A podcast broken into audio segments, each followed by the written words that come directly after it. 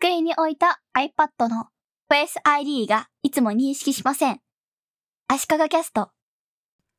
Adobe から iPad 用のお絵かきアプリ Adobe Fresco というのがリリースされてしばらく経ちました。遅れてきた大型ルーキーという感じで注目度が非常に高いアプリなんですが、ネットの評判を見てる限り、おおむね好評のようです。フレスコの最大の特徴は、やはり水彩絵の具、油彩絵の具、油絵ですね、のシミュレーションといいますか、現実と同じような感じで描ける。絵の具を塗った後、だんだん滲んできたりとか、色と色が混ざった部分がちゃんと現実のように2つの色を掛け合わせた色になるとか、その辺のリアルな感じが Adobe の AI 技術を使っているらしくて、これまでにありそうでなかったもので非常によくできています。ただ、私が注目するポイントは、ベクターブラシという方で、ベクトルで描くことができるので、後から拡大したりしても綺麗な滑らかな線として扱えると。このフレスコのベクターブラシで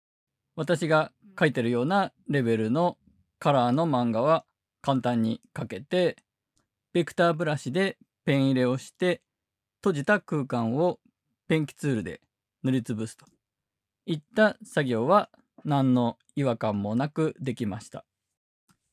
ただ私が求めているのはベクターで扱うんだったら後から線の色や太さタイプなどを変えたいタイプというのは線の種類ですね最初と最後がちょっと丸まってる線とか最初と最後が細くなっている線などいろんな線の種類があるんですがそれを一回引いた線に対して後から変えたりしたいということなんですが、フレスコではそういうことができないんですね。あと、一回線を引いた後で微調整する。もう少し線を滑らかにするとか、線に対して後から細かい調整を加えるということがベクターツールだとできたりするのもあるんですが、フレスコではできないんですね。これはフレスコはあくまでもアナログで絵を描いていた感覚のままデジタルで描くことができて絵がもともと上手い人はより便利に手間がかからず描くことができるし下手な人でもそれなりに描けるという絵を描くシミュレーター的なアプリなんだと思うんですね。私が求めている後からごちゃごちゃいじりたいというのはどちらかというとデザインツールに求められているような機能なので目指している方向性が違ってるということなんだと思います。ただこのフレスコ Adobe Illustrator Draw よりはだいぶ進化していてベクターブラシで描いた後で単純な変形移動回転反転ができます。簡単な変形というのは拡大縮小と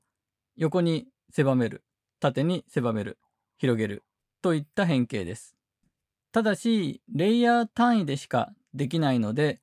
パーツごとに細かく後から移動させたり変形させたりしたかったら、パーツごとにレイヤーを分けておく必要があります。なお、コンセプトという iPad のアプリだと、ベクターで描画ができて、描いた後から線の色や太さやタイプを変えられて、後から微調整もできるんですけども、コンセプトはコンセプトで塗りつぶしができないとか、漫画とかイラストの最終的な作品を作り上げるにはちょっと向いていないアプリの方向性だったりするのが残念なところなんですね。